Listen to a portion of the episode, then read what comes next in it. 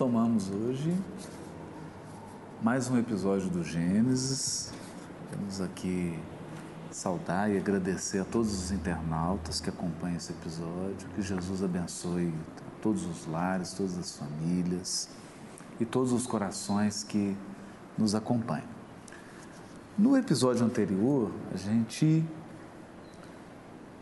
ficou ainda meditando, tentando compreender aquele aspecto da árvore do conhecimento do bem e do mal. E nós iniciamos pela leitura de alguns textos, vamos retomar hoje aqui e damos, sequência, porque a gente chegou à conclusão que não podemos trabalhar com nenhum dos dois extremos, de que a proibição de se comer da árvore do bem e do mal, do conhecimento do bem e do mal, seja uma proibição de que a criatura alcance o infinito da sabedoria que somente pertence a Deus. Isso é impossível, não, não, não se pode proibir algo que é inatingível para a criatura. E também não podemos enxergar nessa determinação uma proibição de que a criatura abandone os terrenos da ingenuidade, da infância espiritual e ingresse nos campos da sabedoria, do aprimoramento, do aperfeiçoamento, em que os seus horizontes de percepção se ampliam cada vez mais que ele ascende degrau acima na evolução. Então, essa ordem, ela só pode representar algo que é muito mais complexo.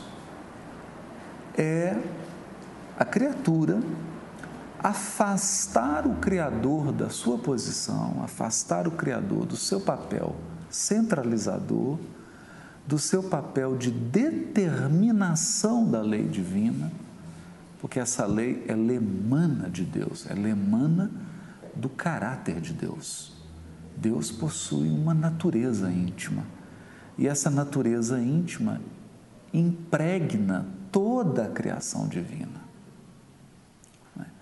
ela pode ser percebida em toda a obra, em toda a ação, em toda manifestação, ou como dizem os cabalistas, em toda a emanação de Deus. Ela está sempre impregnada do seu caráter. Essa é a lei de Deus. Quando a criatura, usurpando as funções divinas, pretende legislar para si e para aqueles que a rodeiam, Aí sim, aí ela está incorrendo na proibição de Gênesis de se comer da árvore do conhecimento do bem e do mal. Não é simplesmente o conhecimento passivo, né? conhecer o bem ou o mal. É conhecer no sentido de determinar, né? de alcançar as infinitas expressões do bem e do mal. Isso não é possível para a criatura. Então é esse o sentido de conhecer. Para que eu pudesse apreender o infinito das nuances do bem e o infinito das nuances do mal, eu teria que ter criado, legislado o bem, né? legislado o que é o bem, que por via de consequência define o seu contrário, que é o mal. Então, é, é essa proibição da criatura usurpar a função do Criador. E mais, ela não só usurpar a função do Criador, como ela afastar-se de Deus, ela rejeitar a paternidade divina. É por isso, né, retomando aqui, vamos até ler um pouco mais rápido, a questão 135 do livro Consolador, quando, muito inteligentemente, perguntam para Emmanuel: se o determinismo divino é o do bem, quem criou o mal? Porque Deus só pode determinar para o bem. Tudo só pode caminhar para o bem. Então, quem criou o mal? E aí ele explica, Emmanuel diz assim: o determinismo divino se constitui de uma só lei, uma só, que é a lei do amor para a comunidade universal.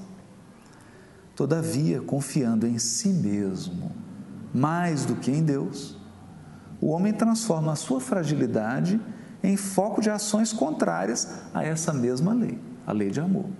Então, ele, a criatura se transforma numa espécie de tumor cancerígeno. Né? É um foco de ação contrária à lei do amor. Efetuando desse modo uma intervenção indébita, indevida na harmonia divina. Porque a lei de amor ela tem um compromisso com o equilíbrio universal, com o equilíbrio cósmico, com uma absoluta igualdade entre todos os seres. Se eu crio esse foco egoístico e ególatra, orgulhoso, egoísta, eu começo a, fazer, a atuar de maneira indevida na harmonia divina. Eis o mal. Então, o mal é essa intervenção indébita de quem é relativo, que é a criatura, e não tem condição de manter a harmonia universal. Porque não existe criatura, não importa o seu grau de evolução, que possa sustentar a criação. É esse o ponto. É? é esse o ponto. E nós exemplificamos aqui com aquela frase de Jesus, quando dizem para ele: né? Bom mestre. Fala, por que você está me chamando de bom? Isso é o próprio Cristo dizendo. Né? Porque, mesmo nas culminâncias da bondade de Jesus, a bondade dele não é suficiente para abarcar o universo infinito. Não é? Qual criatura limitada tem amor suficiente para sustentar o infinito da criação? É? Então, o nosso amor é sempre limitado. O bem que nós fazemos é sempre circunscrito, por mais amplo que ele seja. Ele pode ter a abrangência de uma galáxia, mas o que é uma galáxia no infinito da criação? É? O nosso, um amor de um, de, um, de um ser crístico, que nós não temos nem ideia, pode abranger o nosso universo inteiro, com seus bilhões de galáxias. Mas o que é o nosso universo frente à criação infinita? É uma areia, um grão de areia. Então, só há um amor capaz de prover, sustentar, equilibrar e harmonizar o infinito da criação. Esse amor é o amor de Deus. Inesgotável, não se desgasta, não cessa e é infinito nas suas manifestações. Quer dizer, esse amor é inigualável, ele é incomparável. Então é esse o sentido. Quando a criatura interfere nessa harmonia cósmica, é uma intervenção indébita, eis o mal. Urge recompor os elos sagrados dessa harmonia sublime. Então, então veja que o objetivo aqui não é castigar. O objetivo é recompor os elos que mantenha a harmonia, para que ela volte naquele micro espaço em que ela foi é, destroçada, em que a harmonia foi desfeita. Micro espaço. Porque a intervenção indébita de uma criatura, por mais poderosa que ela seja, só pode representar um milésimo de um grão de areia no infinito da criação. Né? Qual mal que eu fizer vai afetar o global da harmonia cósmica? Isso não existe. Eu afeto um pedacinho do tecido. E aí vem a lei divina para recompor os elos. Então a gente percebe que a harmonia divina é feita de elos. Elos são ligações. Falou em ligação? Estou falando de amor. Porque o amor é essa força que une, que agrega, que aglutina, que põe tudo para se relacionar. Porque senão seria tudo separado. As coisas somente se aglutinam por conta dessa força misteriosa que equilibra a criação que é o amor. Nas suas infinitas gradações e manifestações, porque se nós examinarmos as forças atômicas, elas, segundo os espíritos, as forças atrativas, gravidade, força forte, força fraca, eletromagnetismo, já são rudimentares expressões do amor. Né? No reino inorgânico. Aí nós vamos para o reino orgânico, aí surge a energia sexual, mas tudo é energia aglutinadora, que faz com que os seres se unam e mantenham elos, vínculos. Isso é muito bonito, né? E aí, o que é recompor essa harmonia? É o resgate. O resgate é sempre uma recomposição de elos. Sempre. Essa é a proposta. Aí Emmanuel faz uma afirmativa que é da mais absoluta lógica. Né? Vê depois que o mal, essencialmente considerado, não pode existir para Deus.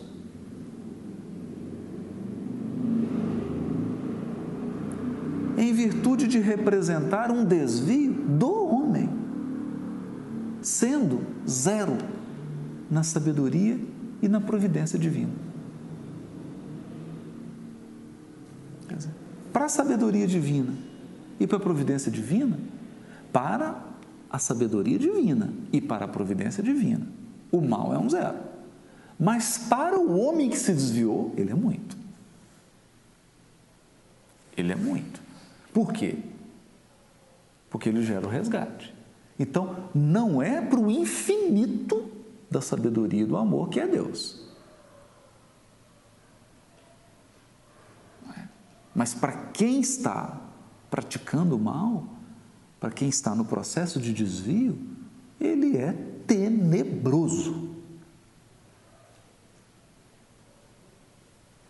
É. Ele é altamente pernicioso. Então, é importante a gente dizer isso para que a gente não caia num relativismo. Ah, não, o mal para Deus não existe, então eu posso fazer tudo quanto é bobagem, porque Deus vai compreender. Não é essa a plataforma do Cristo. A gente vai lá no livro Boa Nova e Jesus diz para Zebedeu, né? Nós estamos num combate. O combate contra o mal. O combate contra o mal. E toda vez que alguém cai nas suas garras, quer dizer, se torna um malvado, para nós é uma vítima.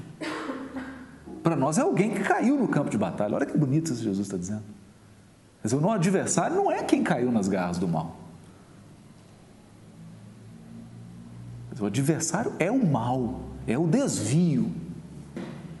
Então o problema aqui não é Adão, não é Eva, não é a serpente. Não tem problema nenhum. O problema é o desvio. Então, o problema é o quê? O problema é o comer da árvore do conhecimento do bem e do mal. Esse é o problema. Tanto que a proibição diz assim: se comer, olha, seguramente você vai morrer. Porque desviou da harmonia, praticou uma intervenção indébita na harmonia divina, isso gera um estado de morte espiritual, que é cerceamento do livre-arbítrio mais intenso. E uma série de outras consequências, que são decorrentes dessa ação.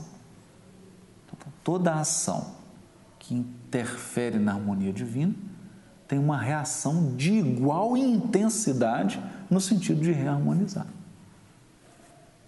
Então, quanto maior o desvio, maior a ação para trazer de novo para o equilíbrio. Então é, é, é delicado isso, né? Mas para Deus, não. O que é para o infinito? desvio de um homem.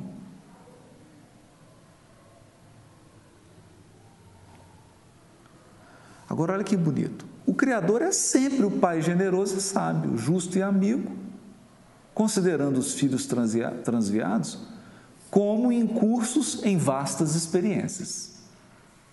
Dizer, desviou, entrou em vastas experiências de dor, de sofrimento. Não é? Mas, e aqui que é bonito, como Jesus e os seus prepostos são seus cooperadores divinos,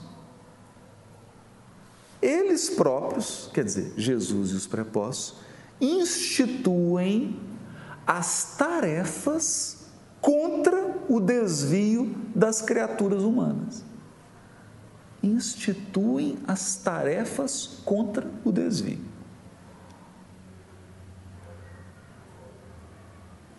Então, olha que interessante. Deus possui seus prepostos que vão lidar com o desvio. Isso é bonito. Não é? Então é como se fosse, e é o que vai ser dito aqui, os pedagogos que vão reeducar, restaurar, salvar aquilo que está perecendo, que está em perigo, trazer de novo ao fluxo da vida. Então, eles focalizam os prejuízos do mal com a força de suas responsabilidades educativas. Olha só. Ou seja, os cristos têm responsabilidades educativas e eles usam todo o seu poder crístico para focalizar o mal, sem violência. Porque o propósito é reeducar, a fim de que a humanidade siga retamente no seu verdadeiro caminho para Deus.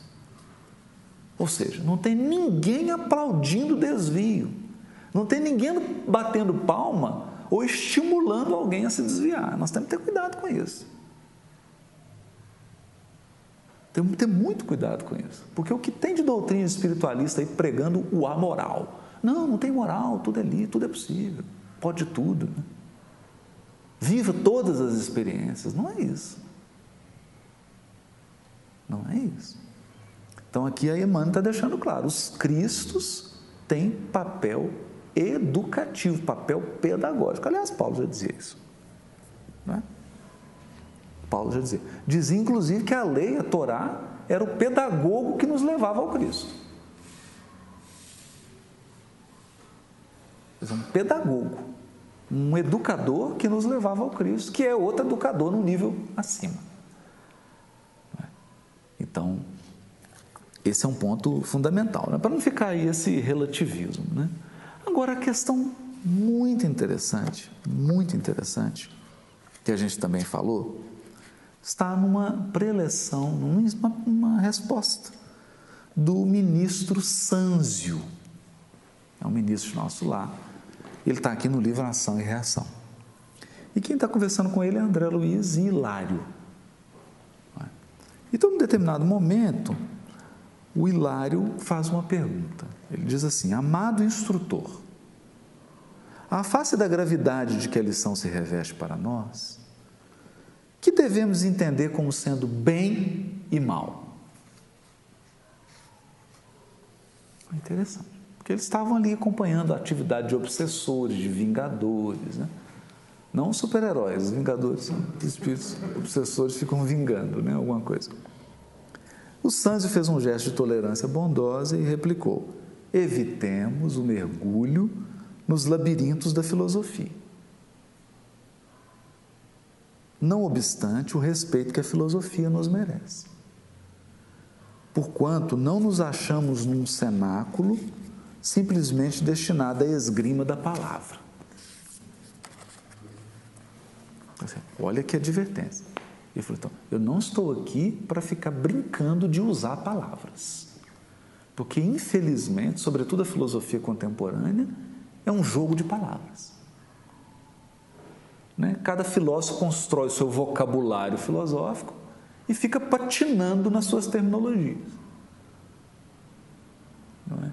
E não raro você assiste conflitos e discussões que não avançam nada a não ser ficar discutindo o que, é que você chama, o que, é que você entende por tal palavra. Mas é um, um jogo de palavras. Palavras cruzadas. Não é? Então ele fala: não é isso. Nosso objetivo aqui não é isso. Busquemos, antes de tudo, simplificar. Eu vou no simples. É fácil conhecer o bem. Olha aqui. É fácil conhecer o bem quando o nosso coração se nutre de boa vontade à frente da lei. Olha só. Quer dizer, se o seu sentimento é um sentimento de boa vontade para com a lei divina, você vai conhecer o bem.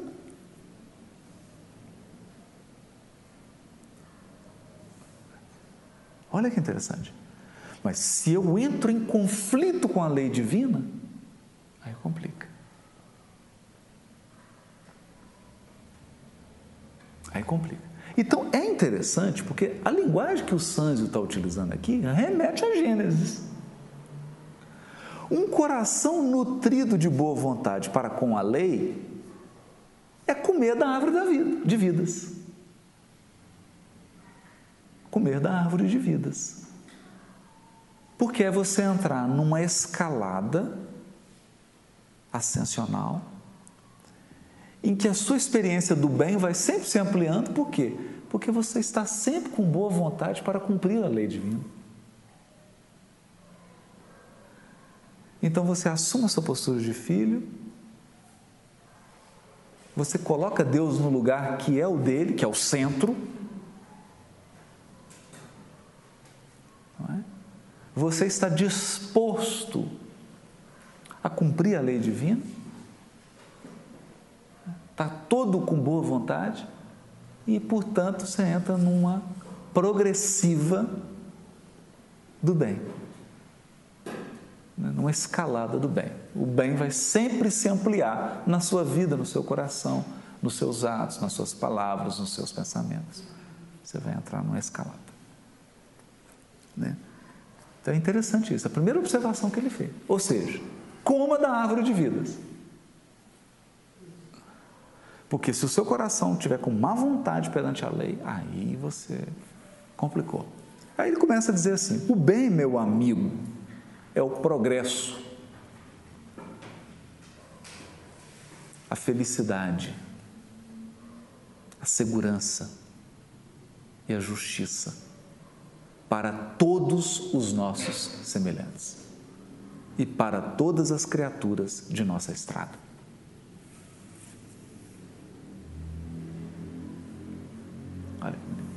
Então, todos que estão conosco têm o direito de progredir tem direito a acesso ao progresso, à felicidade, à segurança, à justiça, né, que é o equilíbrio, a equidade. Justiça é equidade, equilíbrio.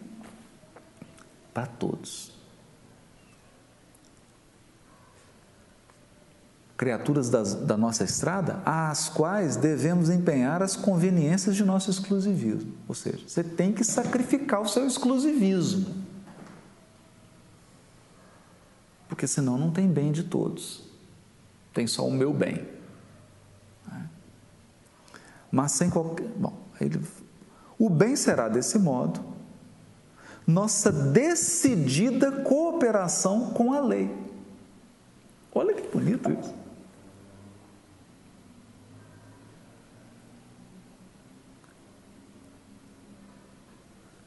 A nossa decidida cooperação com a lei.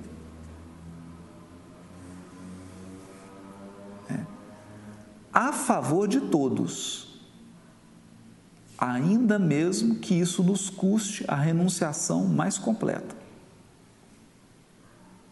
Visto não ignorarmos que auxiliando a lei do Senhor, auxiliando a lei do Senhor e agindo de conformidade com ela, seremos por ela ajudados e sustentados no campo dos valores imperecíveis. Isso aqui é bonito porque ele não disse assim. E o bem é você fazer o progresso, a felicidade, a segurança e a justiça para os outros. Não, quem faz isso é a lei divina, não é você.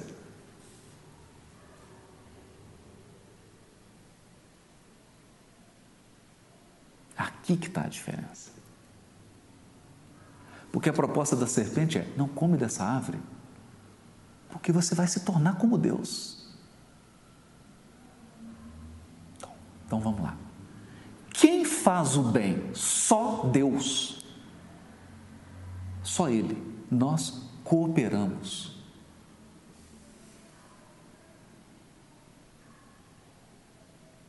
eu não faço bem. Bom só há um, que é meu pai.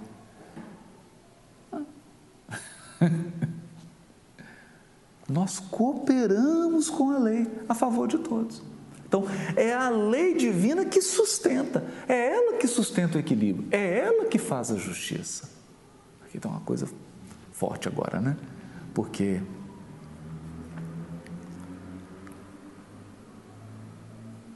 há uma injustiça.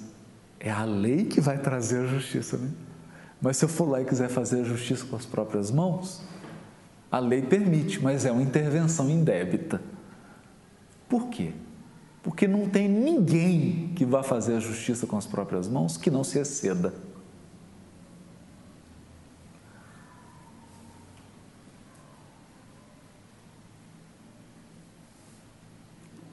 Nos excedemos. Então entra aqui em questões delicadíssimas. Então, nossa decidida cooperação com a lei. Então, o que implícito aqui? Você não tem que conhecer todo o bem, não. Você só tem que cooperar com a lei divina. Quem conhece todo o bem é Deus.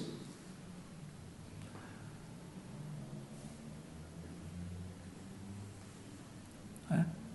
Isso é uma reflexão profunda, que a gente fica assim, ah, eu queria entender isso que aconteceu comigo, queria entender por que, que eu sofri isso, eu queria entender por que, que eu passei por isso. Você não entender, você não vai entender. Porque esse absoluto entendimento extrapola a nossa capacidade.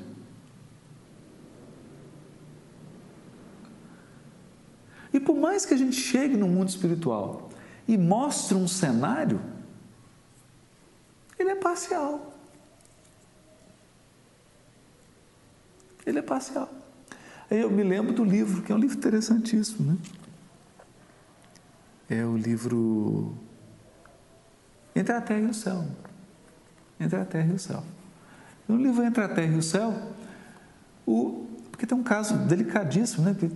Suicídio em sequência, né? Então, uma das personagens suicida várias vidas, né? E, e, e, eles vão se encontrando em várias vidas. E, e aí o benfeitor vai explicando: ó, então nessa aqui está acontecendo isso, mas numa outra eles estavam assim. Mas aí teve uma outra que estava assim, e teve uma outra que estava assim. Aí o André falou: nossa, então montou o quadro. Não, eu acho melhor a gente parar por aqui. Né? Então, vou até aqui para você ter uma ideia. Porque se nós formos voltar ainda mais, as coisas vão se ampliar demais para além do, do necessário, para além da nossa compreensão.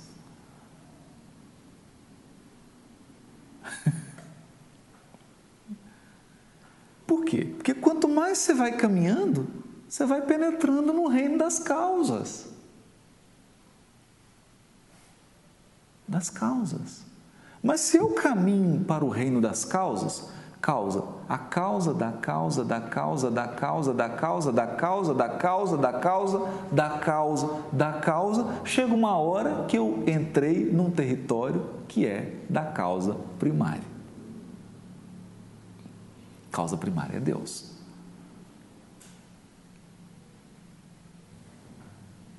Então, nosso limite de investigação de causa é muito pequeno.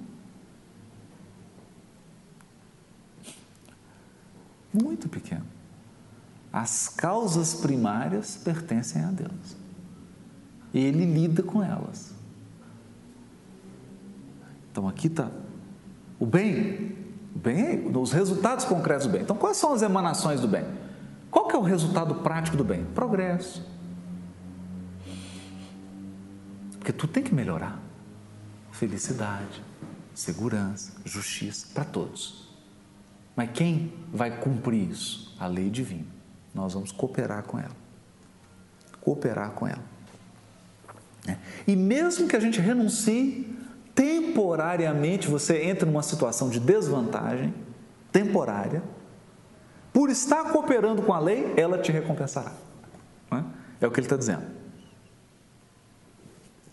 Seremos por ela ajudados e sustentados.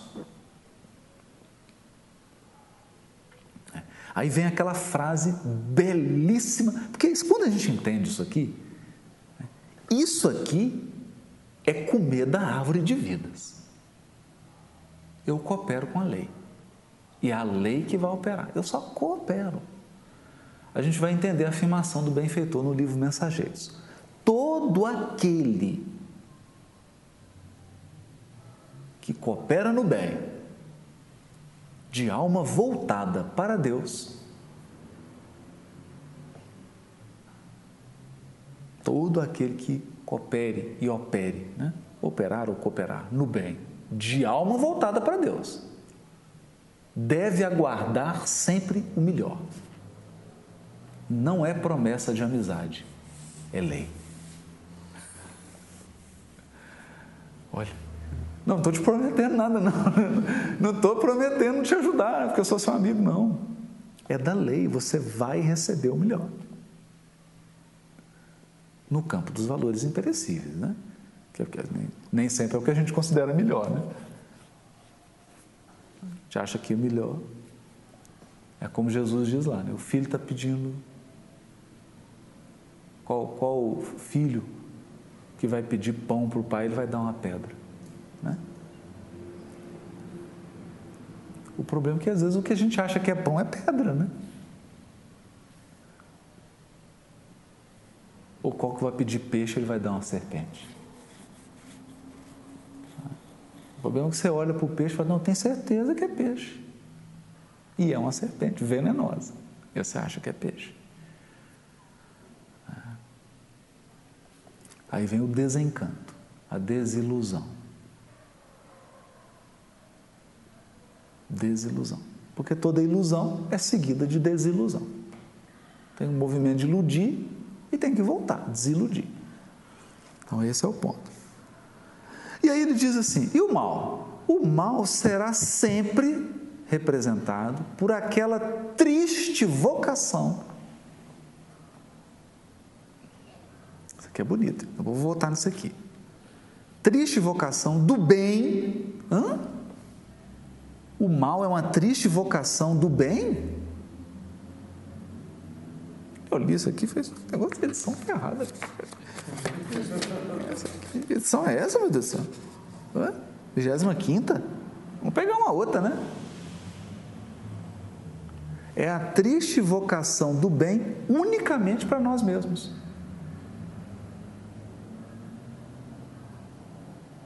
Então, veja, tem diferença? Nenhuma na essência. Tem diferença na direção. Se, se é progresso, se é felicidade, se é segurança e se é justiça, só para mim é mal. Se é para mim e para todos, é bem.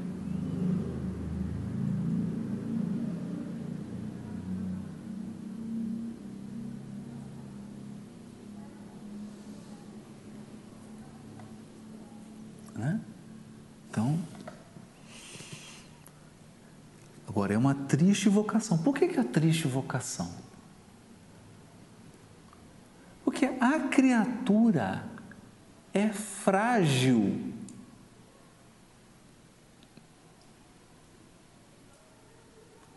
É da criatura ser frágil, como é do Criador ser onipotente.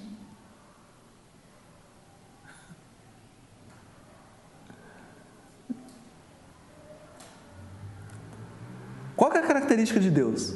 Onipotência. Qual é a característica minha, sua, de quem está assistindo aí? Não ser onipotente. Portanto, frágil. Em diversos níveis de gradação. Frágil. Frágil. Considerando os espíritos que estão sujeitos a reencarnar e nós aqui encarnados, então, falar em fragilidade no, no, no grau extremo nós encarnados estamos no processo de mais absoluta fragilidade. Não tem como ficar mais frágil do que isso. Fragilidade. Então, qual que é a nossa vocação então? em face dessa fragilidade, se você confiar mais em você do que em Deus, acabou. Você entra nos terrenos do mal. Que é o quê? Querer reservar o bem só para você. Segurança só para você. Progresso só para você. Felicidade só para você. Não importa o outro. O problema é o outro, é dele.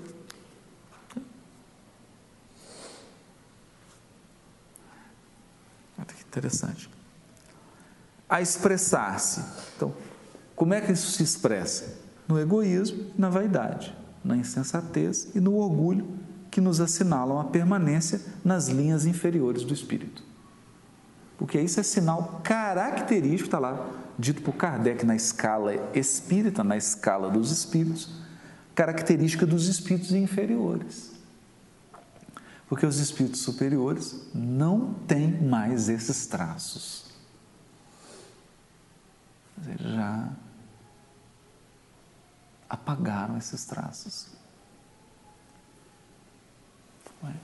Então, é o que depois nós vamos ver aqui um pouquinho mais para frente, né? porque o Paulo vai utilizar isso aqui e ele vai dizer isso: que o mal, que ele vai chamar de pecado, é da natureza humana. Por isso que ele é original. Ele já vem de fábrica, né? Faz parte da, gente, da, da nossa constituição. Significa dizer não confie em nenhum homem, nenhum ser humano. Não imagine que haja qualquer ser humano, qualquer ser humano, capaz de equilibrar o infinito da criação. Daí ser idolatria adorar outro Deus que não seja o Todo-Poderoso.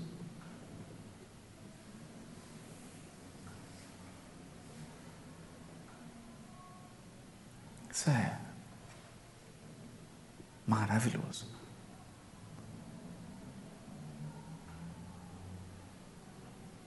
Isso é maravilhoso. E a gente percebe que, quando nós vamos estudar, por exemplo, os elementos da tentação de Jesus, todos os elementos da tentação de Jesus são elementos para se comer da árvore do conhecimento do bem e do mal. Se você eu vou te dar todos os poderes do mundo, lança daqui, salta, você vai ser amparado. Quer dizer, é tudo para sair da posição de filho, de criatura, para assumir uma posição de criador, que não tem limite, que faz o que quer, que abarca tudo. Interessantíssimo isso, não é? Fim da breve pausa, o ministro ajuntou: Possuímos em nosso Senhor Jesus Cristo o paradigma do eterno bem sobre a terra. Sobre a terra. Porque o bem tem desdobramentos infinitos, aí não temos acesso. Mas sobre a terra, ele é o paradigma do eterno bem. Tendo dado tudo de si em benefício dos outros, não hesitou em aceitar o supremo sacrifício no auxílio a todos para que o bem de todos prevalecesse, ainda mesmo que a ele, em particular, se reservassem a incompreensão e o sofrimento, a flagelação e a morte.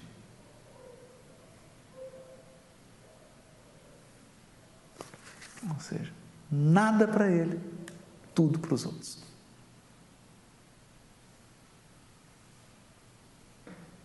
É o paradigma do eterno bem. Por que isso? A pessoa fala, nossa, mas aí não é um exagero, Haroldo? Não, é um remédio. É o um remédio.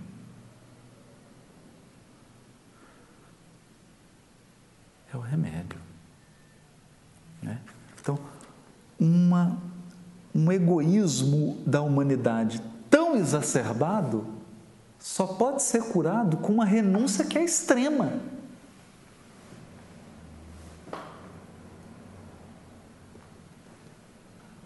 Aí equilíbrio. Aí equilíbrio. É. Então aqui a gente começa a entender nessa fala do Sanzio por que, que o sacrifício de Jesus tira o pecado do mundo.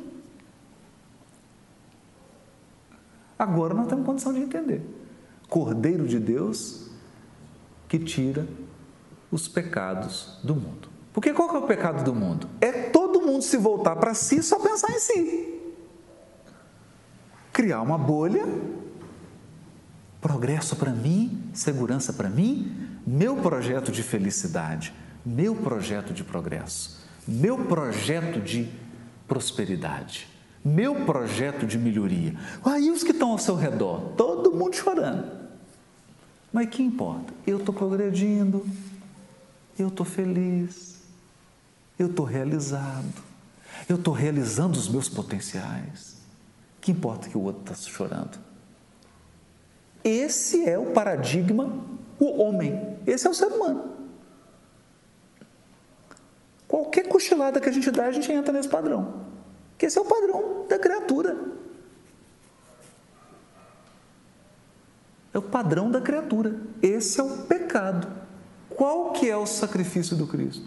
Ele renunciou a todo o bem pessoal para que o bem de todos prevalecesse. Não, não tem jeito, esse é o remédio. Né? Diria que essa é é quase que antibiótico na veia. Né? Pegou o doente, pôs na UTI, colocou ele no soro e remédio na veia pingando. Foi isso que Jesus fez. Ressuscitou, morto. Ressuscitou morto. Porque para ele, nada. Né? É um ponto assim tão surpreendente da crucificação de Jesus que ele está lá machucado, varado, com sede, todo quebrado. Qual que é o primeiro impulso da criatura? Qual que é o nosso primeiro impulso?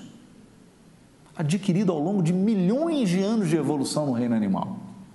Pensar em mim, oh, meu Deus, está doendo. Gente está doendo, dá uma pomadinha aí. Pomadinha, vovô Pedro, faça aqui uma pomadinha, né? Não, está preocupado com, com quem Maria vai ficar, o João Evangelista, o, Simeão que está ali, a Lívia que está lá no, no tá, o Judas está suicidando, para todo mundo.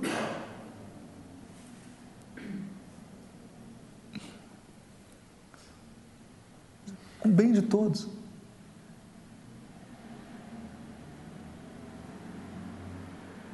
Né? E ainda mais, suplicando o perdão divino, porque perdão divino significa renovação de oportunidade e não apagar erro.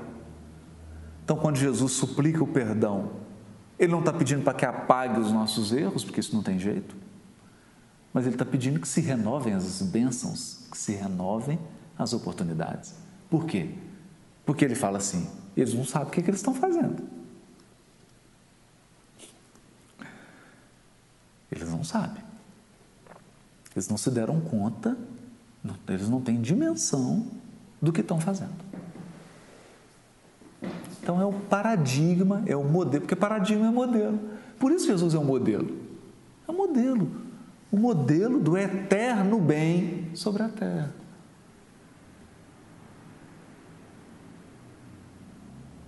É, é bonito isso, porque chega a ser assim em alguns aspectos, constrangedor, né? Dizer, Jesus está com a multidão imensa, aí senta num campo. Ele não fala, ah, gente, eu estou com fome, traz uma coisa aí para eu comer. Ele fala, preciso alimentar a multidão. O Simão fala, mas mestre, tá... eu estou querendo que o senhor manda essa multidão toda embora para nós comermos aqui, fazer uma, fazer uma fechadinha aqui, né? Só a gente. A gente faz um círculo aqui, porque tem é um pouquinho só de peixe, um pouquinho de pão. Eu acho que mal, mal dá para a gente. Mas a gente faz um ciclo aqui, manda esse povo tudo embora, cada um que coma. E Jesus, não, não, tem. traz aqui o pão. E não consta que ele multiplicou e comeu, não, né? O texto nem menciona se ele comeu, né?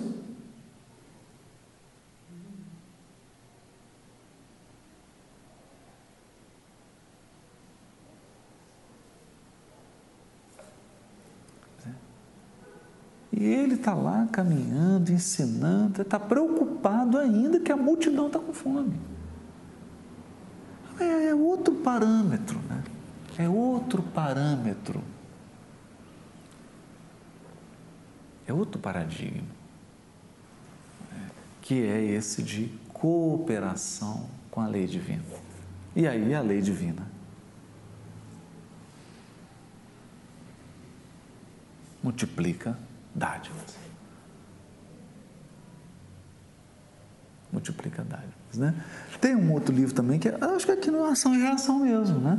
Tem uma menção aqui que periodicamente, olha que interessante, de vez em quando eles tomam um susto, porque nas regiões mais inferiores do orbe, de repente eles veem aquele multidão de anjos, aquele cortejo de anjos, é Jesus descendo as regiões mais inferiores do planeta para levar um consolo, para atender. Ele faz a tarefa lá de visita aos sofredores, né? Certamente, ele está fazendo e vai, residentes em Cristo. Os residentes, os, os arcanjos, né? descendo tudo. Aí, aí que é um cortejo, seguindo ele. Espíritos devotados, né? seguindo ele que está descendo às vezes para atender. Dá até vontade de ir para um lugar desse, né? E ficar lá esperando uma hora, né? o mestre visita lá, fala, o mestre estava aqui só te esperando, fiquei aqui só para te ver, né? Nem. Melhor subir, viu, gente? Visita é, verdade. É melhor subir. Está no Obreiros da Vida Eterna. Exato. É uma fala interessante também nesse sentido, que é o, eu não lembro se é o aspecto que fala isso, que ele está preocupado com a própria salvação, apenas ele vai subindo, subindo só pensando na própria evolução e nada mais. E aí que ele vê aquele cortejo descendo. Ah, isso, isso. Então é interessante ver também essa inequidade num sentido até espiritual. Só estou preocupado com a minha evolução. Isso, isso é fantástico. É. Eu só estou preocupado Nós com tem, o meu exato. Nós temos uns sete minutos com Emmanuel que fala sobre isso, né? que é o devedores. Que aquele comentário de Romanos, né? capítulo 1, que Paulo fala assim: sou devedores a gregos e a bárbaros. Ah, E aí o Emmanuel fala assim: que, que gênero de dívida o convertido de Damasco tinha? Né? E aí ele vai dizer: toda vez que nós ascendemos, até mesmo ascendemos em função daquele que nos agrediu, né? Que aquele que nos prejudicou, nos ofendeu, foi um instrumento que nos causou dor, e a dor tem aquele objetivo de lançar o espírito, arrojar o espírito adiante. E depois, esse que progrediu reconhece isso e vem auxiliar aquele que o ofendeu. Porque se sente devedor. Daquele que contribuiu. já era aquele que o aux- auxiliou. É, que o auxiliou. né? Na nova visão, né? É, na nova visão. Então, Nós somos devedores. Somos devedores. Então é importante isso, né? Porque eu até falei assim: olha, ele estava ascendendo, ascendendo, ascendendo. Não, eu vou subir, vou melhorar. E, nossa, estou ganhando mais luz, mais luz. Chega lá, vê Jesus descendo, fala: não, mas é errado aqui, gente. Eu só estou subindo, tem um aqui. Era onde vocês vão? Não, nós vamos auxiliar. Ele vem periodicamente, ele desce para auxiliar. Eita, então peraí, deixa eu equilibrar isso aqui. Deixa eu equilibrar. Porque tem uma economia, né? Tem uma economia. É a economia do amor. Isso é muito bonito. Porque se não houvesse essa economia do amor, acabou. Não teria nenhum vínculo entre nós e as entidades angélicas. Nenhum. Eles estariam lá usufruindo as supremas felicidades. A gente aqui que estaria em maus lençóis. Posso estar errado, mas às vezes a gente vê, talvez uma má aplicação da, da, da palavra meritocracia, é. E, em que me dá a impressão de ser uma coisa bem egoística, né? Isso. É, eu tenho méritos, né? E eu, eu alço como se aquilo só dependesse de mim. Exato. E, e, então eu, eu, eu, fico pensando assim, será que as coisas né, com Deus funcionam na meritocracia, nessa que a gente imagina, não é? Porque não sei explicar, mas me dá essa impressão de que. É porque, exatamente, eu acho assim: tem a meritocracia daquele que está comendo da árvore do bem e do mal, é? que é aquele que destituiu Deus da sua posição, e ele se julga o único autor do que ele considera sucesso, do que ele considera atingir objetivos, porque ele está cego à conjuntura, às intercessões, os auxílios, a quem se apagou para que ele pudesse brilhar, a começar por aqueles que se reuniram para que ele pudesse ter um corpo. Não é? É interessante isso, né? Eu falo, não, eu sou a favor de 100% da meritocracia. É, quem você ganhou o corpo, você fez o quê para ganhar seu corpo? Qual é? Para nascer aqui, você fez o quê? Para ganhar seu corpo? Como é que foi? Não é? E tem o, a, o mérito, a meritocracia, do que come da árvore do, de vidas. Esse aí, o mérito dele é o quê? Cooperar com a lei. É isso. Quer dizer, essa atitude dele de boa vontade para cooperar com a lei e a gratidão dele em receber é o mérito. Né? Porque ele não vai ficar numa posição de passividade.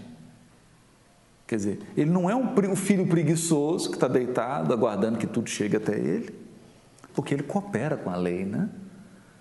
Ele coopera com a lei, mas entendendo que é a lei que opera, não é ele, ele coopera.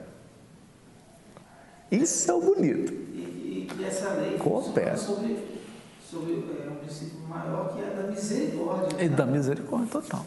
E, total, e a nossa meritocracia, ela não é misericordiosa. Não é. Não é? Não é. É, é, é, é aquela história de que Deus nos dá é, é, nós temos um mérito que é ter sempre novas oportunidades, né? Exatamente. Exatamente. Quer dizer, o nosso esforço, né? A nossa disciplina, o nosso esforço, a nossa que isso é importante, né? A nossa dedicação, a nossa entrega, ela é, na verdade, uma das condições para que as dádivas se concretizem, né? Mas é isso, né? Aí, ela é uma condição para que a dádiva se concretize. E aí, cada vez que a gente vai falando alguma coisa, aí a gente vai chamando um novo conceito, né? Dádiva, qual o conceito? Exatamente. Porque aí também vem, vem, vem aquela hora que o cara acha que dádiva é, não é você ter alguém de quem cuidar, né? É você não ter alguém, ninguém é para poder ter que cuidar, né? Médico é não ter um problema, ou a dádiva Exatamente. não ter um problema. É. Quando às vezes a dádiva está sendo posta à mesa é a oportunidade do trabalho. É. E, e é a dificuldade, é o empecilho, é, é o. É o essa coisa dos conceitos, né? Exatamente. A gente está muito preso nisso, a gente chega numa verdade. Mas é isso, Júlio, que está no cerne de comer da árvore do conhecimento do bem e do mal. Porque comer dessa árvore é eu acreditar que eu conheço o bem e o mal que eu tenho condição de conhecer. Esse é que é o problema. Aí você diz assim: não, gente, mas olha, isso que está acontecendo com o Júlio é um mal muito grande. E a providência está assim. Você não sabe o bem que é isso para ele. Aí você fala, nossa, é um bem, então, então peraí, então eu vou fazer a Marina viver isso. Não, mas aí para ela é um mal gigante. Tem um dos itens que ele fala lá, né? Discernimento. Tem um dos itens que é exatamente. Então nós não temos condição disso. Não é? Avaliar a qualidade de uma circunstância, de um acontecimento, alguma, de alguém. Alguma ligação de Isso é de Deus. segundo suas obras? Né? Segundo as suas obras, exatamente. Né? E a, a, aí a gente vai percebendo que, é o que ele fala aqui, essa atitude de cooperação é a melhor atitude, porque eu não me preocupo em mandar ou comandar. Eu não me preocupo em mandar, eu me preocupo em comandar. Comandar. Então eu sei que há um que atua supremo e eu atuo na minha esfera. Eu cuido. De olhar. De, voltado para. É, todo aquele que opera no bem de alma voltada para Deus. Porque operar no bem de alma voltada para si mesmo não é bem. É o que a gente acha que é bem. Né? Aliás, tem uma mensagem do Emmanuel chamada meio bem. Né? Meio bem. Os que fazem é, é um meio bem. Por quê? Porque ele não está com a alma voltada para Deus. Então, por exemplo, ele vai fazer uma caridade, mas ele cobre de tantas exigências que aquilo acaba sendo constrangedor. É aquela pessoa que quer te ajudar, mas chega uma hora você fala assim: Fulano, eu posso pedir uma coisa? Pelo amor de Deus, me ajuda? Não. Porque ela te cria tantos embaraços, ela te cria tantas situações constrangedoras para te ajudar, que é preferível ela não ajudar. Quer dizer, o bem dela é nocivo porque ela não está com esse espírito de cooperar com a lei, de operar no bem de alma voltada para Deus, entendendo que é Deus que dispõe. Aí o que ela quer fazer? Ela quer impor-se a tudo e a todos. Quando ela se impõe a tudo e a todos, o bem dela perde o brilho. Por quê? Porque perde a conexão com a fonte divina que é Deus, o supremo bem.